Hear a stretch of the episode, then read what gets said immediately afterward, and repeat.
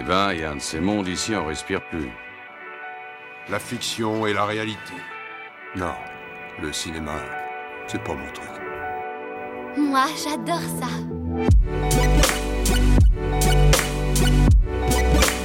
C'est vraiment un navet, ce film. Je trouve bon, moi, ce film.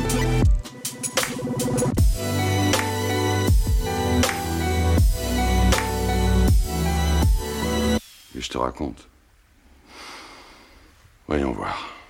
Bonjour, bonsoir et bienvenue à l'Hôtel Adriano, le podcast où nous vous faisons découvrir ou redécouvrir le cinéma d'animation japonais. Je m'appelle Boris et je vous retrouve comme d'habitude avec Julien, mon comparse de l'autre côté de l'écran. Comment ça va? Eh bah ça va super et très très content aujourd'hui de retrouver euh, Katsuhiro Otomo qu'on avait laissé déjà depuis euh, Memories si je me souviens bien. C'est ça, aujourd'hui on, on vous parle d'un autre grand retour d'un maître de l'animation japonaise à, à la réalisation d'un long métrage et cette fois il sera question justement de Katsuhiro Otomo et du film qui a techniquement succédé à Akira, un projet passion qui, en plus d'avoir été un des films d'animation japonais les plus chers de l'histoire, a mis presque 10 ans à voir le jour. Épisode 41, donc consacré à Steam Boy, sorti en salle au Japon en juillet 2004 et sorti en salle en France en septembre 2004, seulement deux mois plus tard. Et pour ce qui est de l'histoire, le contexte se passe dans un truc un peu exotique pour les Japonais parce que nous sommes à Londres en 1866 et alors que l'exposition universelle s'apprête à ouvrir ses portes,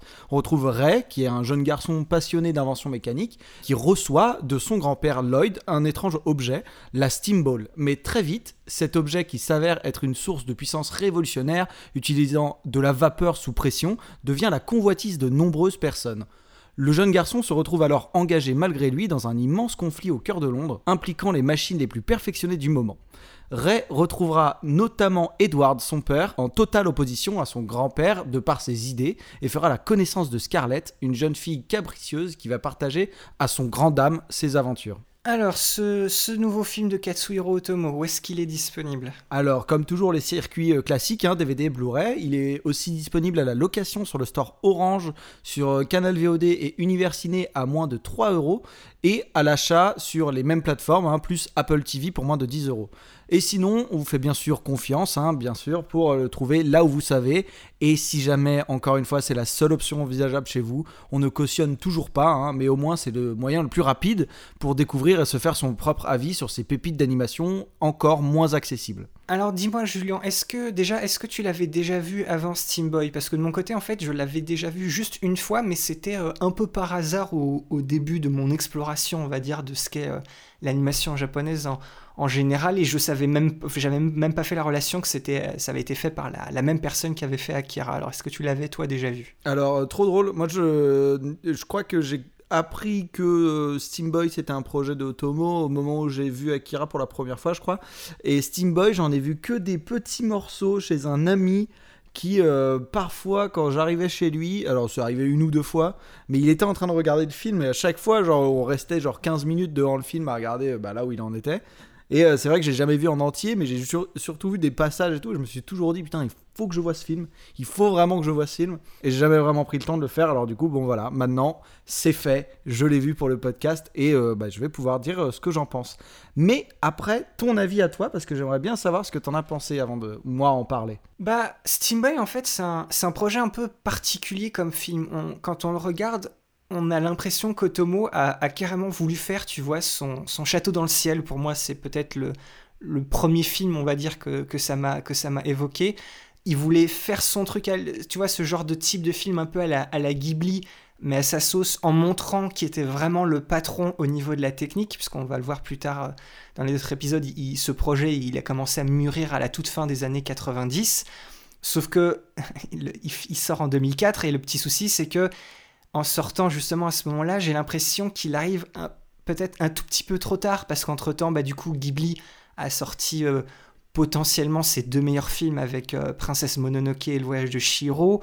On a vu ça il y a deux semaines, euh, Mamoru Oshii, il a poussé la, la 3D comme jamais avec Ghost in the Shell Innocence.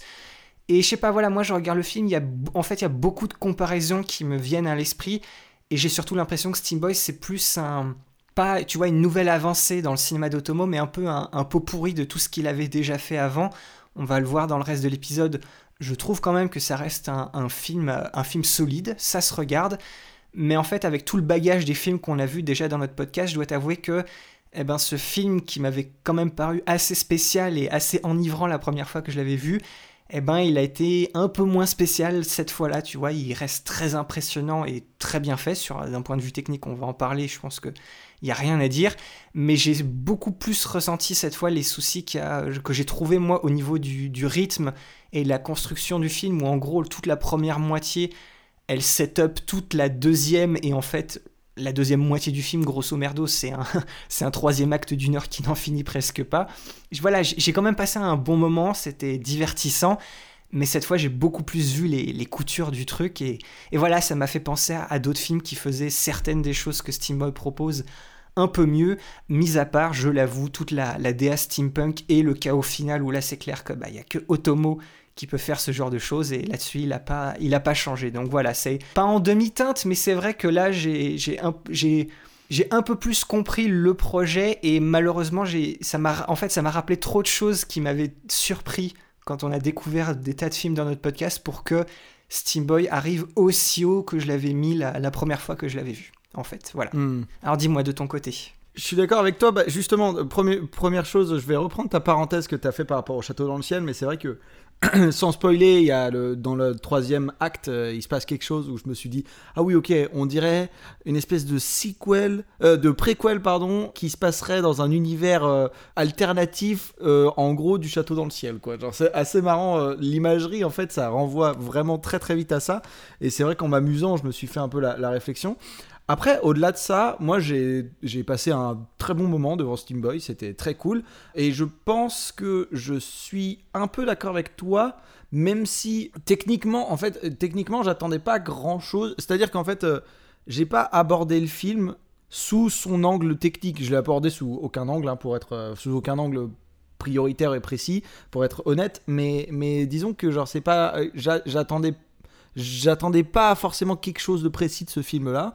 J'ai été très surpris par l'univers et j'ai été, pour ma part, plutôt déçu par l'écriture des personnages, tout ce qui tournait autour des personnages et leurs relations entre eux et tout ça.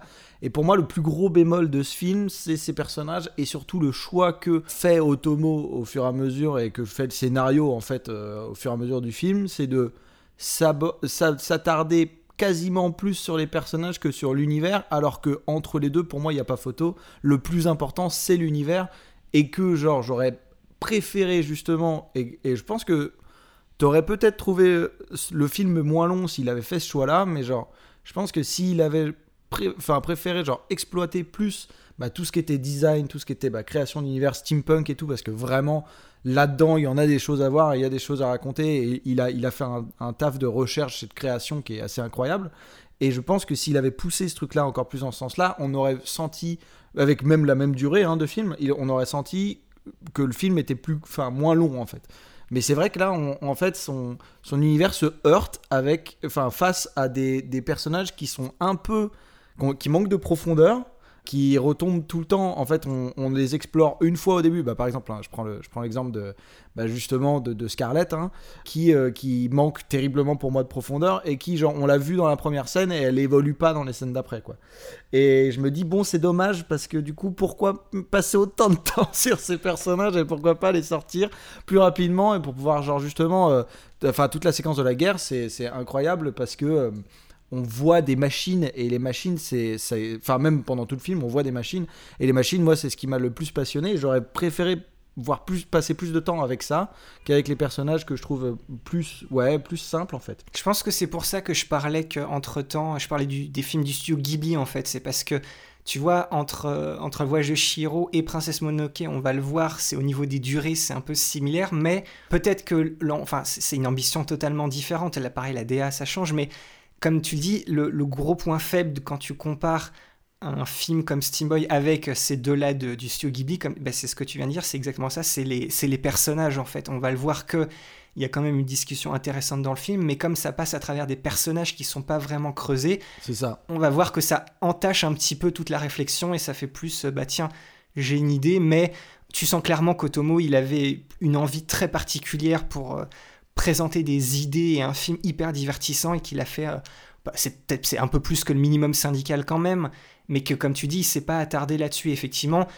le film commence, tu as une première scène, on en reparlera, qui est assez dynamique, et ensuite un espèce de mini ventre mou où chacun explique son point de vue, tu découvres les personnages, tu comprends leurs relations, et après, dès la deuxième moitié du film, c'est on vous a posé le théâtre et maintenant on va, on va tout faire exploser, on va vous montrer de quoi on est capable. Et voilà quoi. Ouais, voilà, c'est exactement ça. C'est, c'est, faut pas, oublier d'où vient Otomo. Otomo, c'est quand même un mec qui fait des blockbusters en, général. C'est quand même très porté vers l'action. Et en général, quand on regarde par exemple euh, les designs de ses personnages sur Akira, alors par, par contre, en termes de cara design, pour moi, il y a un bond en avant entre, entre Akira et, Steamboy. Oui. Parce que bon, euh, tout le monde ne se ressemble pas, mais, euh, mais c'est vrai qu'en général, quand tu regardes ses car design dans Akira, euh, du coup, plus précisément, c'est, tu sens qu'il n'essaye pas d'insuffler une particularité dans chaque personnage. Ils sont plutôt des porte-parole de ses points de vue de base, mais voilà, les personnages se ressemblent tous un peu. Et c'est vrai qu'on sent qu'il est pas lui, il préfère faire des, gros plans, enfin des plans d'ensemble, je veux dire, avec des trucs incroyables. Et ça se sent en fait. Et du coup, on se demande pourquoi est-ce qu'il il essaye tant de, enfin, ou alors on se demande pourquoi est-ce qu'il n'a pas travaillé à ce point-là les porte-paroles de son message, qui effectivement, je suis absolument d'accord avec toi, mériterait, enfin déjà est extrêmement intéressant, a une souche extrêmement intéressante, mais du coup mériterait d'être plus, ou en tout cas de manière plus fine, plus fine, mhm. genre euh, être balancé au spectateur en fait et donné au spectateur en fait. C'est ça. Donc voilà, là on va pas on va pas essayer de trop rentrer euh, maintenant dans, dans, nos avis, on va on va en parler dans l'épisode. Exactement. Je pense qu'on est tous les deux d'accord pour dire que s'il y a un des trucs qui fait que Steam Boy c'est quand même un film très intéressant et qui vaut le coup, c'est que pour moi, c'est un des meilleurs films, tout médium confondu, que ce soit animation, même live action, sur, euh, sur l'univers steampunk. J'ai pas.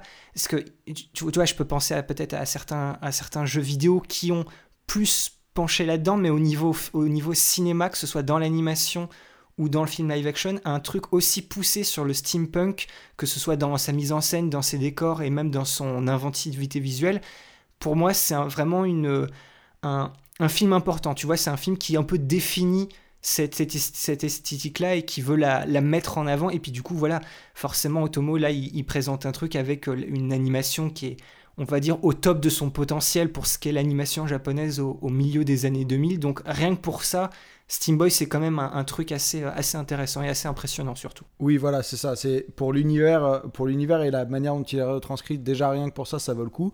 Et puis moi, je rajouterais quand même que ça permet aussi de voir comment un réalisateur euh, comme Otomo, qui est, on va pas se mentir, pas vraiment prolifique, hein, on a pu le voir, il met longtemps avant de sortir quelque chose, mais justement aussi reconnu et influent que, lui. Comment, comment il évolue dans ses projets, ses ambitions? Donc euh, ici, on est, on rappelons qu'on est 16 ans quand même après Akira et 9 ans après Memories. Donc voilà, maintenant, avant de nous lancer euh, dans l'épisode au grand complet, éternel petit avertissement à tous ceux qui souhaiteraient découvrir complètement le film par eux-mêmes sans rien savoir de plus c'est maintenant qu'on va vous laisser à votre visionnage. Oui, on va rien dire de plus hein, pour pas vous saboter votre première impression. Et on espère vous retrouver tout de suite après pour aller plus loin sur le film et pour que vous en appreniez plus dessus avec nous.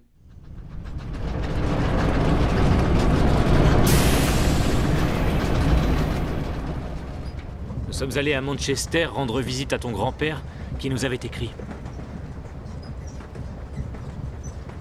Mais c'est une chance de t'avoir rencontré grâce à cet incident. Il semblerait que la situation soit beaucoup plus compliquée que nous ne l'avions imaginé. Vous êtes d'accord avec moi? Vous voulez parler des gens qui travaillent pour la Fondation O'Hara? Dans la mesure où cela concerne un secret d'État, je n'ai pas le droit de t'en dire beaucoup.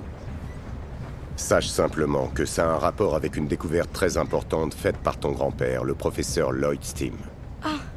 Le professeur Robert Stevenson et ton père font de la recherche ensemble depuis près de 20 ans. Je pense qu'il est plus juste de dire que nous sommes rivaux, ton père et moi. Quand j'étais en Amérique en 1839 pour faire mes études à l'université, ton père y était aussi. Papy m'a dit d'aller trouver le professeur Stevenson et de lui remettre ça. Mais c'est le... Hein? Quoi? Il est là Écartez-vous, monsieur Attention où est-il? Il est encore sur le toit. C'est bon Soulève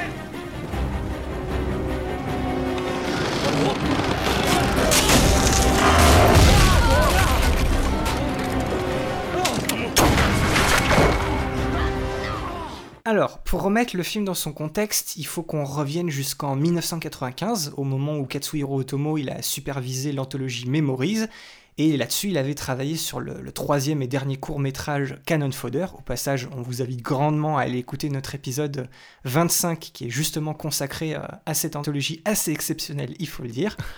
Et euh, Otomo, il avait choisi pour ce court métrage justement une esthétique un peu steampunk basée sur les débuts de l'industrialisation européenne à la fin du 19e siècle et du début du 20e, c'était une imagerie qui le fascinait tout simplement énormément.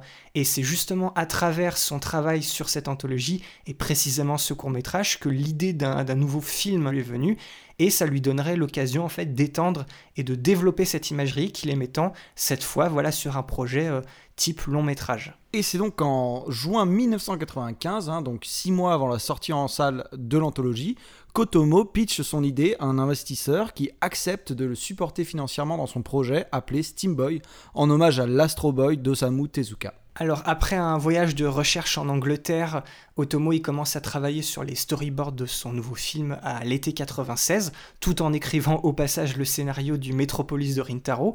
Euh, c'est le film dont on a parlé dans notre épisode 30 et aussi qui est d'une certaine manière un peu influencé et influençable sur ce, sur ce film-là. On va, on va en voir certains parallèles. Mais c'est aussi à ce moment-là que bah, son investisseur, eh bah, il quitte le projet parce qu'Otomo était tout simplement incapable de lui donner euh, une fourchette assez précise pour le budget de son nouveau film. Et après ses essais sur Memories et avoir vu le travail de Mamoru Oshii sur le premier Ghost in the Shell, Otomo souhaitait lui aussi révolutionner à nouveau l'animation japonaise en utilisant les nouvelles technologies à sa disposition d'une manière encore jamais vue. Donc Otomo pitch alors euh, l'idée à Bandai Visual, hein, une boîte de production de films euh, et d'animés reconnue, quelques années d'ailleurs avant qu'elle sauve le projet Cowboy Bebop. Et cette, cette, boîte de production est emballée par son, son, idée et par la qualité évidente de ses précédents projets. Donc elle accepte de produire son projet et réunit avec différents investisseurs plus solides un budget d'un peu plus d'un milliard de yens, comparable à celui qu'il avait réussi à avoir pour Akira. À ce moment-là, Otomo se lance complètement corps et âme dans son projet. Comme c'est un artiste extrêmement méticuleux, il s'implique personnellement dans tous les aspects de son film, que ce soit le cara design, les décors ou encore les images qui sont composées de dessins en 2D et d'animation en 3D. Et tout ça, bah, ça demande beaucoup plus de temps que prévu à Otomo pour terminer ses storyboards. Et finalement, à cause du coût de ce travail de production beaucoup plus long qu'anticipé, le budget estimé, eh ben, il va dépasser, il va complètement même doubler, il va dépasser les 2 milliards de yens en 1998, et Bandai Visual est obligé de mettre en pause le projet pour trouver des fonds supplémentaires et couvrir ce budget qui est en fait encore inédit dans le monde de l'animation japonaise à cette époque, à l'exception seulement de Princesse Mononoke, qui était alors le seul film à avoir dépassé les 2 milliards de yens de budget. Otomo et Bandai Visual vont d'abord essayer de démarcher un studio américain, mais ils refusent les changements qu'on leur demande pour que le film fonctionne mieux aux États-Unis, et ils vont donc se tourner vers des entreprises japonaises.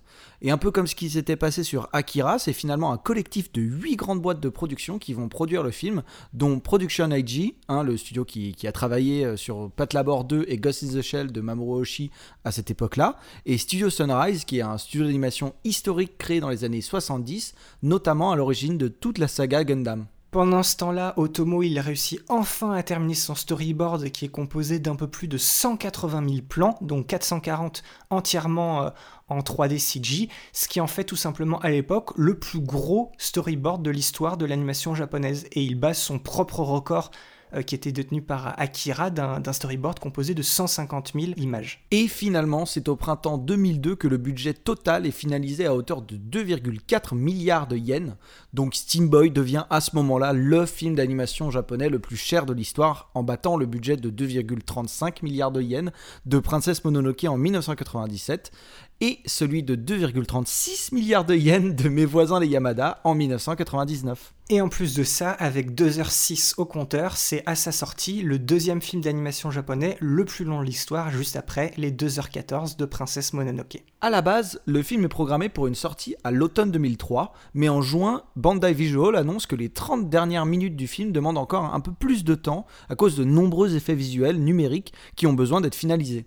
Et c'est finalement que Steam Boy sort en grande pompe dans les salles japonaises le 17 juillet 2004. Tous les backers financiers du film et surtout Bandai Visual croient à fond que le film va marcher, rivaliser avec les résultats des films de Miyazaki et va être un classique instantané au même titre qu'Akira, à tel point que Bandai Visual annonce deux jours avant la sortie qu'un projet de suite a déjà été lancé. On en voit d'ailleurs quelques images dans les crédits de fin. Mais c'est malheureusement tout simplement la douche froide pour Steam Boy parce qu'après 8 ans de travail et un public qui s'attendait plutôt à quelque chose dans la même veine qu'Akira et pas un film d'aventure euh, plutôt classique de la part d'Otomo, le film ne recouvre même pas la moitié de son budget faramineux et il ne sera que le 18e plus gros succès de 2004 au Japon. Le nom d'Otomo permet quand même une sortie à grande échelle dans le monde, le 22 septembre 2004 chez nous en France. Otomo avait d'ailleurs fait l'honneur de venir en personne à Paris pour une avant-première.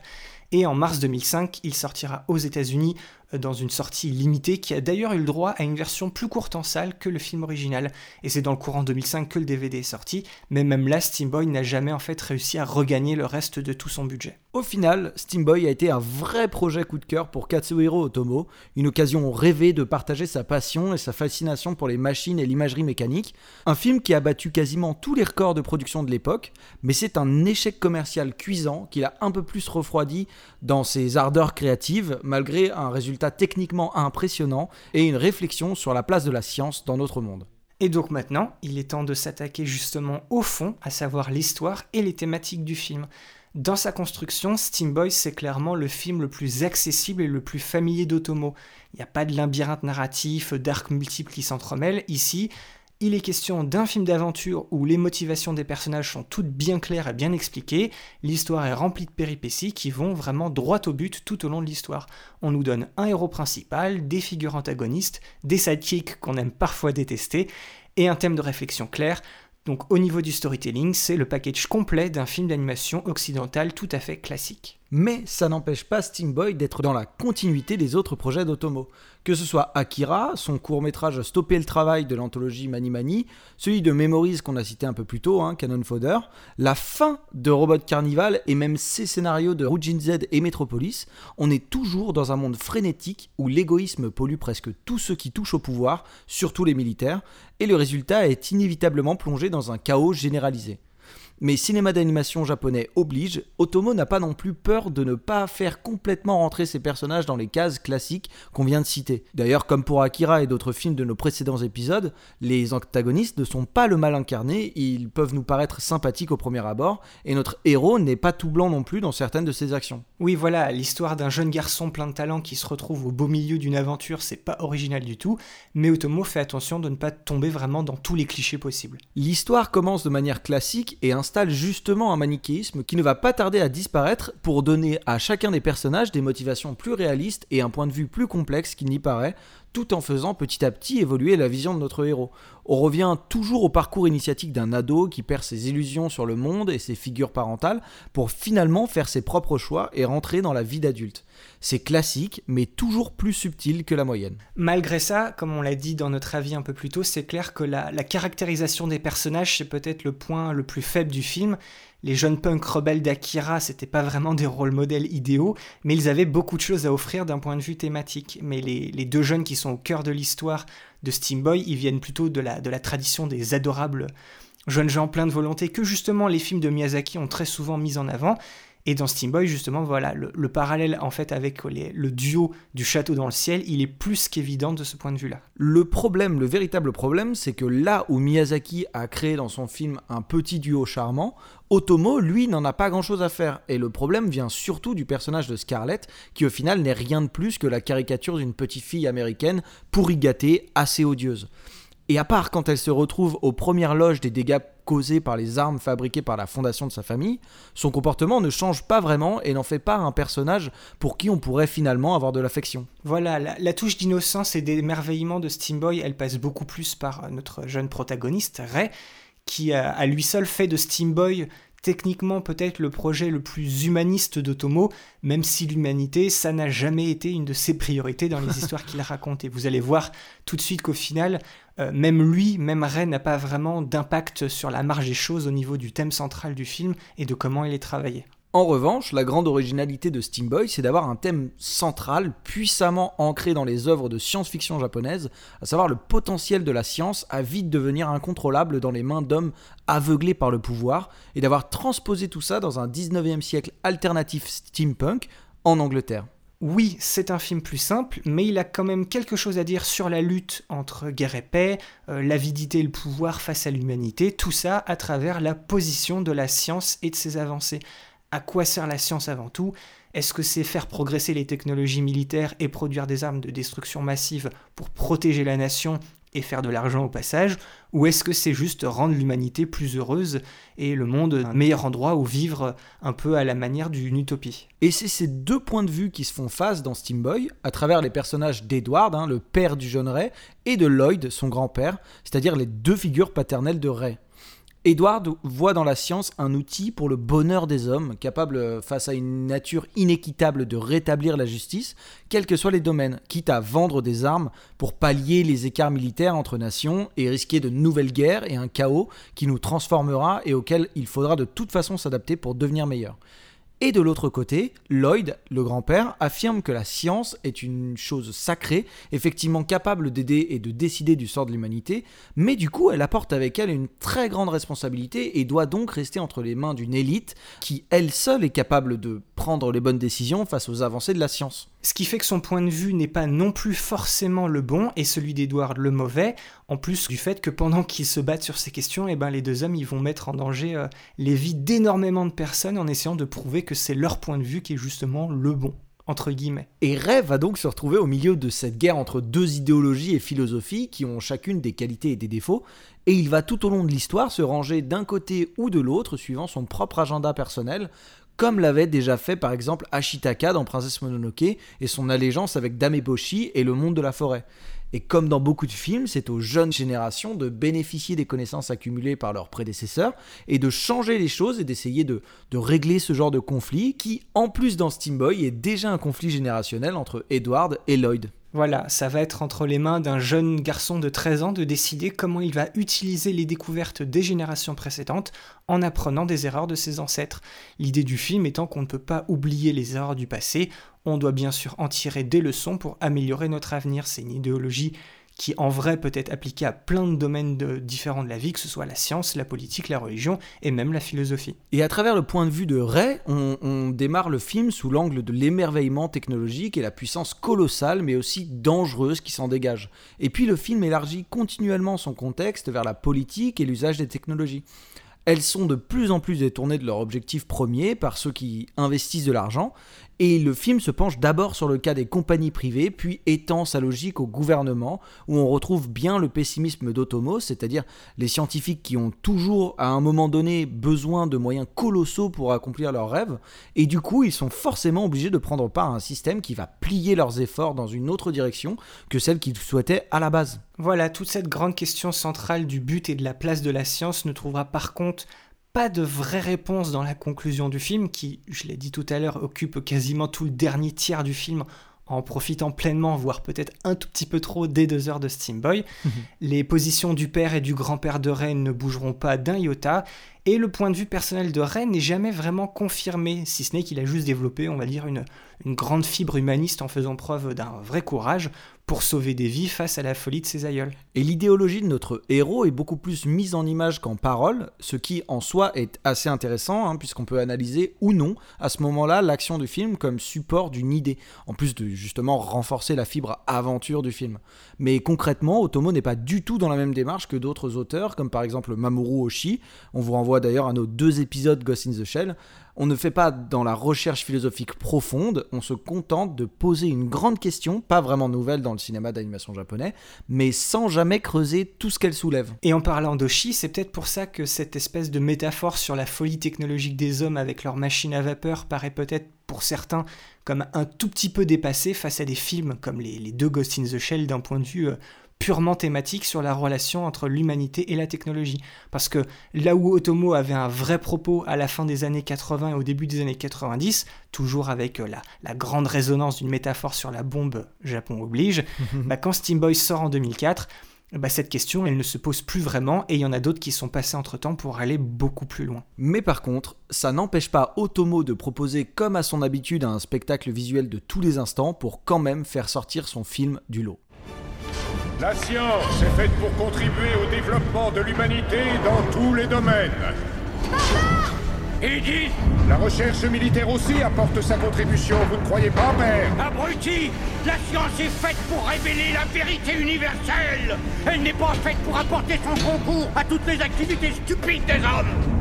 Quand vous parlez de révéler la vérité universelle, vous faites allusion à votre projet originel, vos enfantillages de parcs d'attractions Des inventions, pourquoi faire La science, pourquoi faire Pour rétablir l'égalité entre les hommes, bien sûr. N'emploie pas ce mot à tort et à travers. L'égalité n'a rien à faire ici. Pour toi, c'est avant tout un moyen de faire du profit.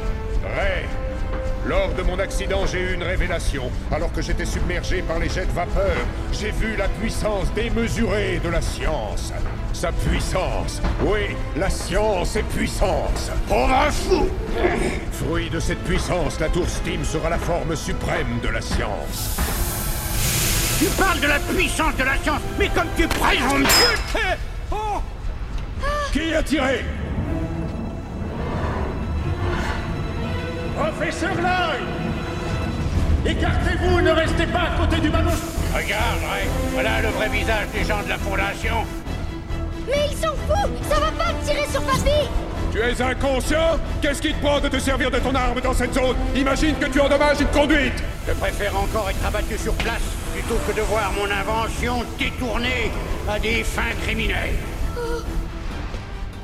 Et d'ailleurs, après le fond, parlons un peu de la forme, à savoir l'esthétique et la réalisation du film.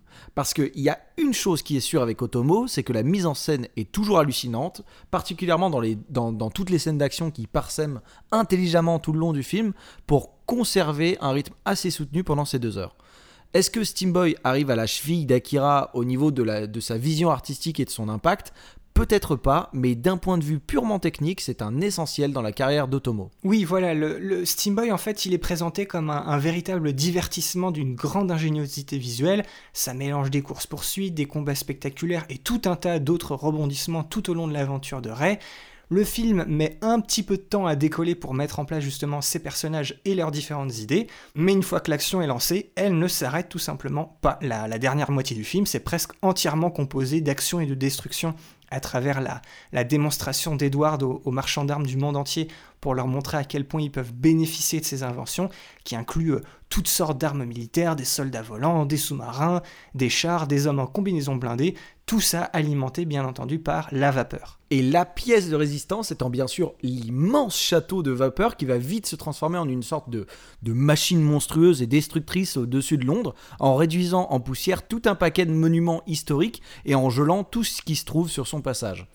C'est une leçon de réalisation, mais aussi une expérience plastique d'une force rare. Voilà, Steam Boy, c'est le résultat de 8 années de travail et en fait un des films qui représente peut-être le plus l'aboutissement du savoir-faire de plus de 30 ans d'animation traditionnelle, mélangé presque à la perfection avec les tout derniers effets visuels qui font maintenant euh, partie de l'industrie de l'animation japonaise. Oui, il fait partie des films du milieu des années 2000 qui ont redéfini ce qui était maintenant techniquement possible de faire dans l'animation japonaise, tout comme Akira l'avait déjà fait à la fin des années 80.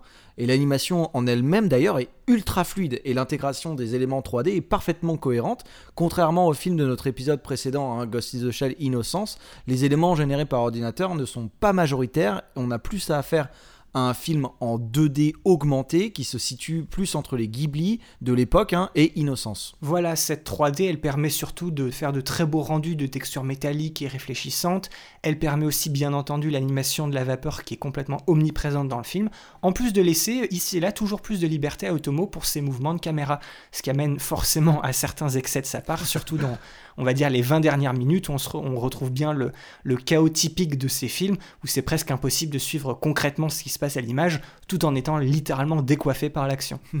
Mais le plus important dans tout ça, c'est que les visuels ne servent qu'à une seule chose, servir et raconter l'histoire. Oui, parce que le, le challenge particulier de Steam Boy, c'était justement de créer une, une réalité alternative futuriste, mais dans le passé. Oui, on sent énormément le travail de recherche d'Otomo, notamment sur comment représenter les machines à vapeur et leur fonctionnement de manière authentique et réaliste.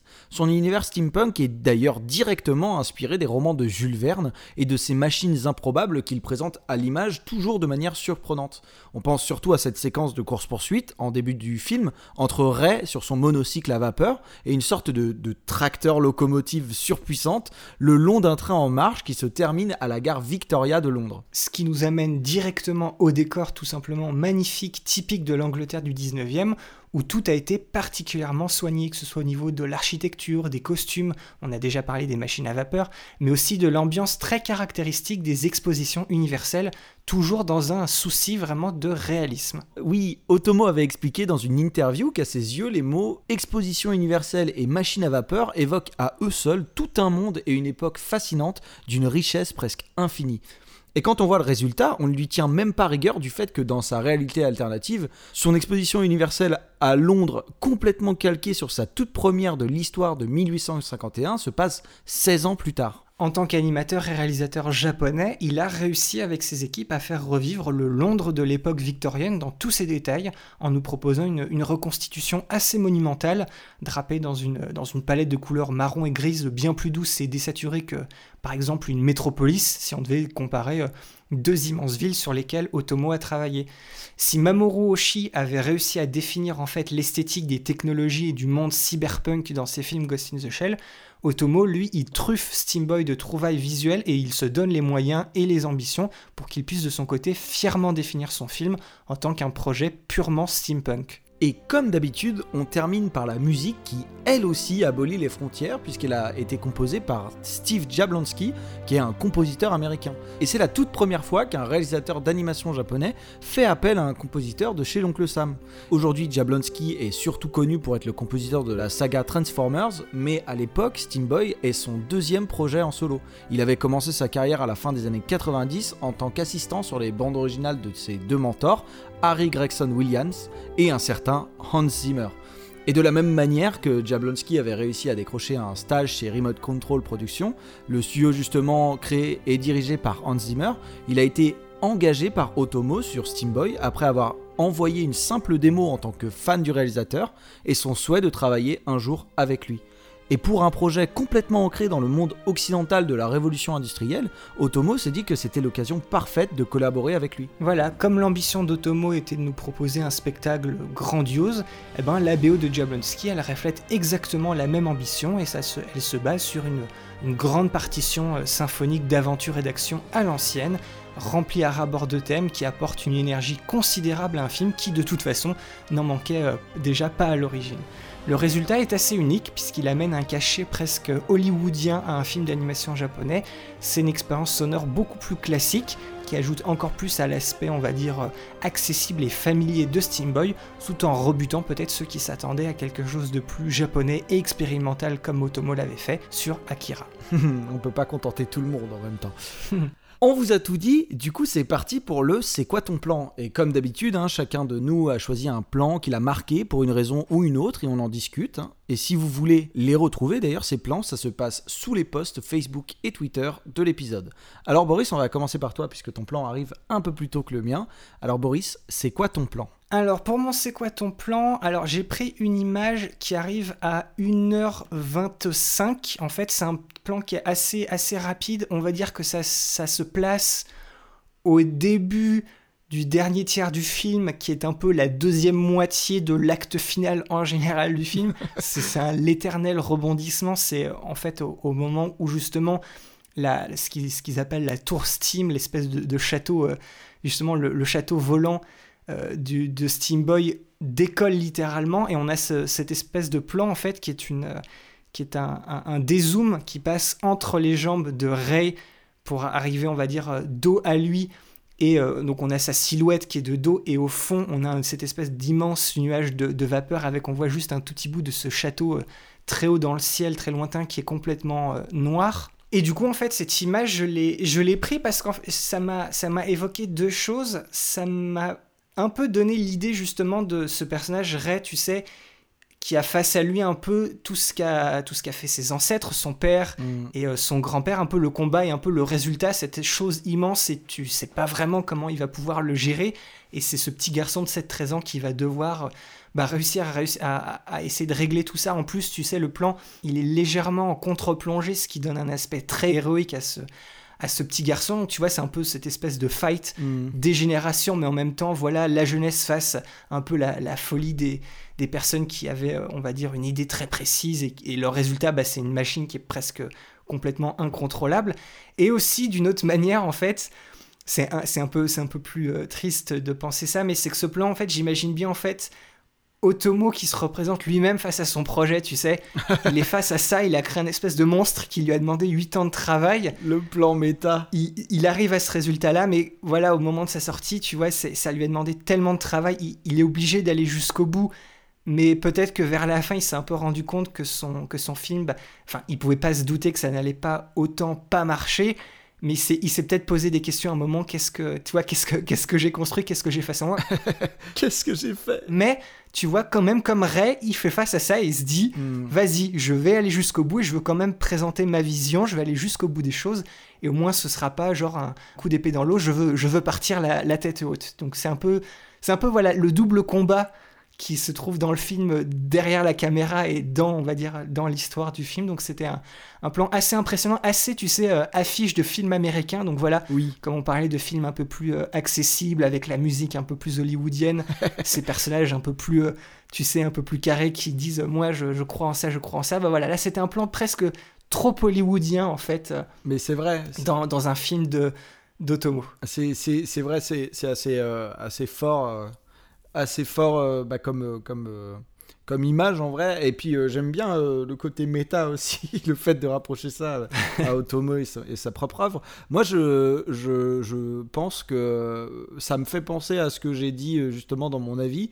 C'est-à-dire qu'on on a envie de voir ce- cet univers.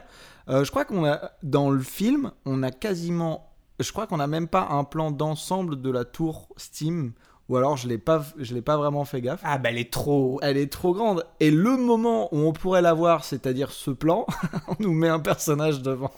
et et c'est vraiment, pour moi, c'est ça, ça, ça me fait penser à, voilà, à ce que j'ai dit dans la vie, c'est que les, les personnages viennent euh, un peu faire interférence entre le spectateur et sa découverte de l'univers sur lequel a, a, a travaillé a énormément travaillé Otomo et je trouve je trouve ça dommage même si euh, bon euh, Ray justement c'est le encore heureux c'est le personnage le plus intéressant même si bon il a des failles et c'est pas un personnage en lui-même très intéressant euh, voilà c'est pas un personnage super passionnant non plus mais c'est le personnage quand même le plus intéressant d'après moi du, du film.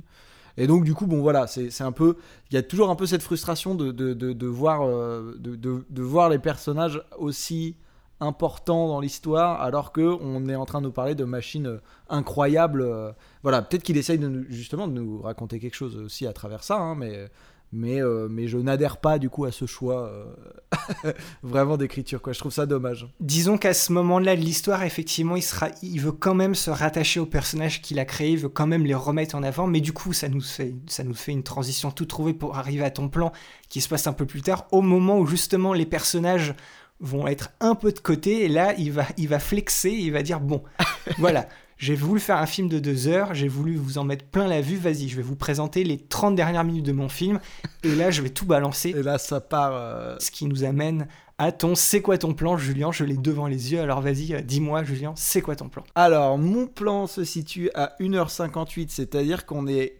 littéralement 30 minutes après toi. Donc, euh, on a sous les yeux le, résultat de l'explosion du cœur, donc qui était la fameuse Steamball dont on a parlé dans le, dans le synopsis du film, euh, qui est une source considérable d'énergie, qui est faite avec un- une espèce de liquide pur qu'ils ont trouvé en, en Islande, je crois, il y a, il y a- il y a plusieurs années euh, auparavant. Et en fait, euh, voilà, en fait, on nous explique un peu plus tôt dans le film que euh, la libération soudaine de, ces, de, de- de vapeur bah, crée en fait un- une espèce de choc thermique qui crée de la glace immédiatement, en tout cas du gel, quoi. Et donc, euh, on, a euh, du coup le cœur qui est euh, voilà cette source considérable qui explose. Et du coup ça crée une explosion de, de pics de glace qui est pour moi parfaitement mo- monumental en fait, euh, qui est incroyable et qui justement, euh, voilà, on a, en fait, il faut bien se dire que là, on a passé euh, euh, 30 minutes et la, Steam Tower dans, ton plan à 1h25, la Steam Tower a déjà, dé- a déjà décollé depuis environ 5 minutes. Donc on a littéralement quasiment 40 minutes de vol avant l'explosion et avant d'avoir ce truc là qui est incroyable. Alors tout- toute la destruction un peu de la Steam Tower est aussi assez, assez dingue. Bon c'est ma boule, hein, c'est Otomo, il n'y a plus de plus du tout de question de, de, retenue ou de, ou de, genre un minimum de timidité. Non, non, on est dans le, dans le, dans le full, full, full destruction. euh, genre, il n'y a plus de notion d'échelle, euh, on va à fond, quoi. Et donc, euh, voilà, on a, on a, euh, on a cette, explosion. Ça crée voilà, des espèces d'énormes pics de, bah, du coup de glace. Et euh, sur le plan, littéralement, on voit de loin le euh, bah, du coup Steam Boy, en fait, qui maintenant, on l'a appelé littéralement Steam Boy dans le film. Son grand-père l'appelait Steam Boy. Et qui a récupéré du coup une combinaison qui permettait de. de- voilà, qui était un peu une combinaison d'urgence, qui est munie d'un jetpack qui était dans le, dans le cockpit, en fait, de la, de la Steam Tower. Un peu inspiré de Rocketeer, j'ai trouvé aussi. Du Rocketeer, tu sais, ce vieux film. euh, Oui, exactement, mais qui est, qui- qui est inspiré de ça et qui est, euh, mais du coup, on retrouve aussi euh, Astro Boy qui Oui. volait comme ça. Bon, il laissait, il laissait pas une trace de, de fumée comme ça, mais la composition du, du plan est assez dingue parce qu'on voit vraiment, là, on a vraiment ce fameux plan d'ensemble euh, et on a vraiment pas de personnages euh, qui viennent obstruer quoi que ce soit. Donc c'est vraiment un énorme plan d'ensemble. On a une vue, on voit euh, Londres, on voit le fameux pont de Londres qui a été bah, bien, bien, bien, bien cassé par, par la Steam Tower au passage. Et en fait, on a un plan qui est magnifiquement composé. Avec, moi, j'ai trouvé ça très, très ingénieux d'avoir mis cette, cette fumée qui vient souligner le truc. Et en plus de ça, bon, on la voit en mouvement et tout. Tout le travail sur la fumée est complètement dantesque dans le film.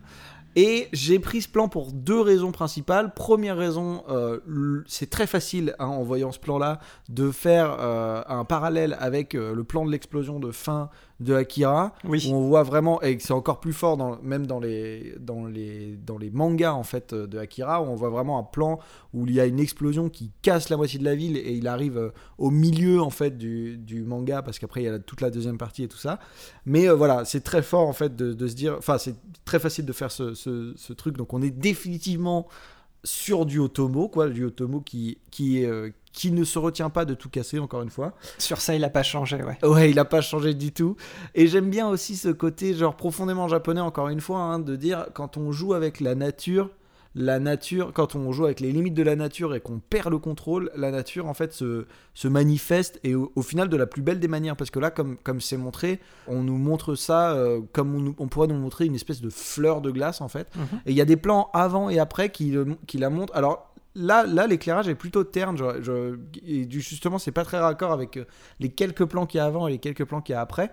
Mais il y a des plans où on est dans les rues de Londres et qu'il y a un soleil euh, fort qui passe justement euh, dans les rues. Les, les plans que j'ai trouvé, c'est des plans que j'ai trouvé magnifiques avec justement en fond ces, ces espèces de pics de glace voilà, qu'on voit. Tout le monde est ab- absorbé par le spectacle que c'est et tout le monde est un peu en, hallucination devant. Et, euh, et du coup, voilà, moi j'aime beaucoup en fait ce, côté genre, il y a, on- dans, le, dans le titre, il y a Steam, donc on va jouer avec toutes les, toutes les possibilités qu'on peut avoir avec euh, justement cette vapeur en fait. Et donc on joue physiquement avec la vapeur et on va essayer d'en faire un, un truc qui a un poids narratif dans le scénario.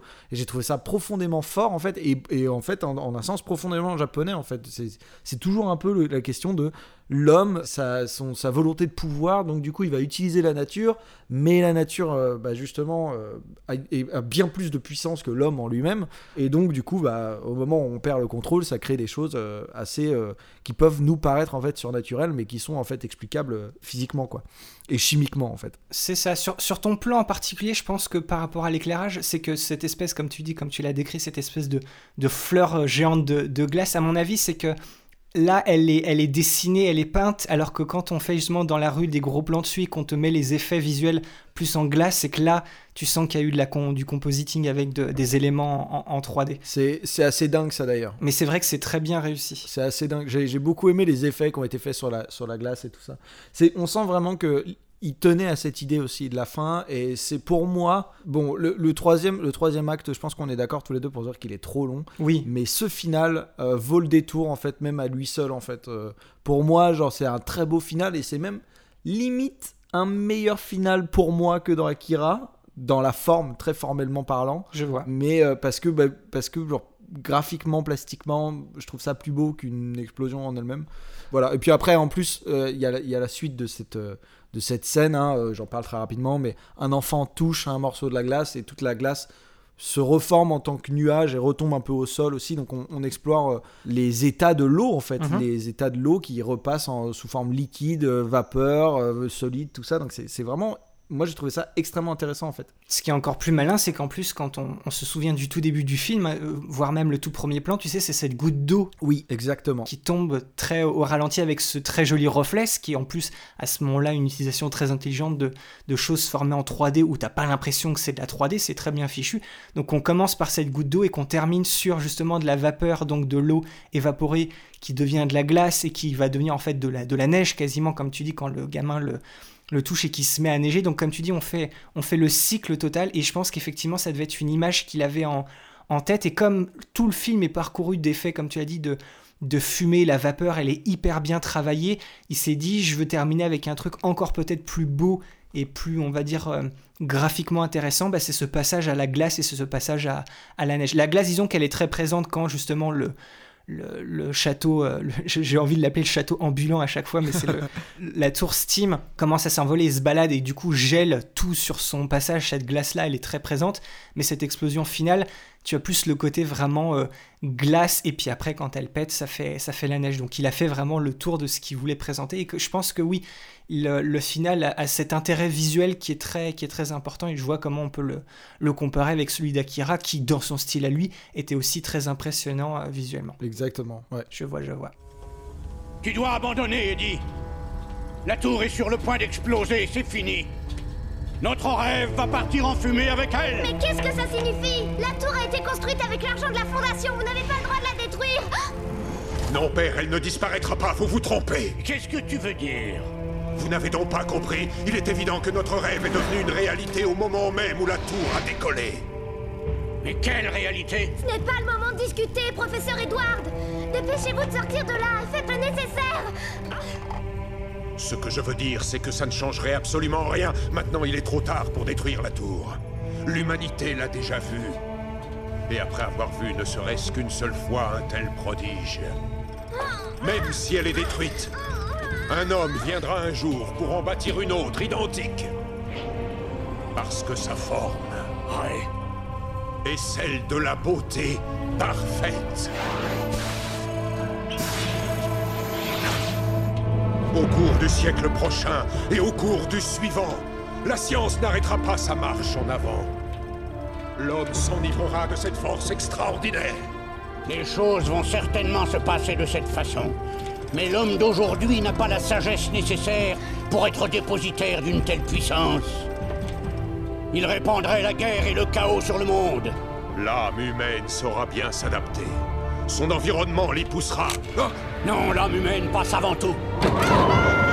C'est de l'utopie. De l'utopie comme votre parc d'attractions, père. Tais-toi Arrêtez, professeur Lloyd, il ne faut pas faire ça Quoi? Qu'est-ce que... Arrête Lâche-moi Ne faites pas ça, père. Si vous me tuez, la science prendra 50 ans de retard. Pardonne-moi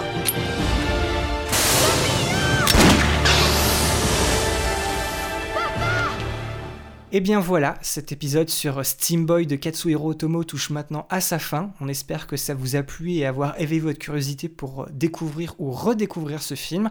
Pas la réussite populaire et le projet aussi impactant qu'Otomo aurait souhaité, mais un film d'action et d'aventure solide qui nous transporte littéralement dans un univers steampunk abouti stupéfiant de par son ambition visuelle et sa réussite technique. Et comme toujours, vous avez notre Gmail et nos liens Facebook et Twitter dans la description de l'épisode. Si vous voulez nous suivre, nous dire bonjour, nous faire vos retours ou encore mieux continuer la discussion autour du film, eh ben c'est par là-bas que ça se passe. De la même manière, si vous aussi vous voulez jouer au jeu du C'est quoi ton plan, n'hésitez surtout pas à partager sous les posts Facebook et Twitter de l'épisode votre plan où vous nous parlez tout simplement de votre scène favorite avec une capture d'écran, c'est encore mieux. On est toujours de toute façon très curieux avec Julien de voir ce qui vous marque dans les films qu'on vous propose avec notre émission. Et puis, hein, on compte toujours sur vous pour partager l'émission autour de vous, hein, que vous soyez des habitués ou que vous nous découvriez tout juste. le bouche à oreille, une note et un petit commentaire sur votre app de podcast favorite ou encore le partage de nos liens PodCloud et Spotify. Tout ça, ça nous aide beaucoup à faire découvrir notre émission. Donc un grand merci à vous d'avance parce que vous êtes les principaux moteurs euh, finalement de ce podcast. Encore merci d'avoir tendu une oreille ou deux et on se retrouve dans deux semaines pour un épisode qui va beaucoup plaire à Julien. C'est le tout premier film de Masaki Yuasa, un réalisateur tout à fait unique dans le paysage de l'animation japonaise, qui va se faire un nom grâce à un nouvel ovni visuel complètement fou et d'une imagination et créativité sans limite. On vous parlera de tout ça la prochaine fois dans notre épisode sur Mind Game. À la prochaine donc et ciao bye. Salut tout le monde.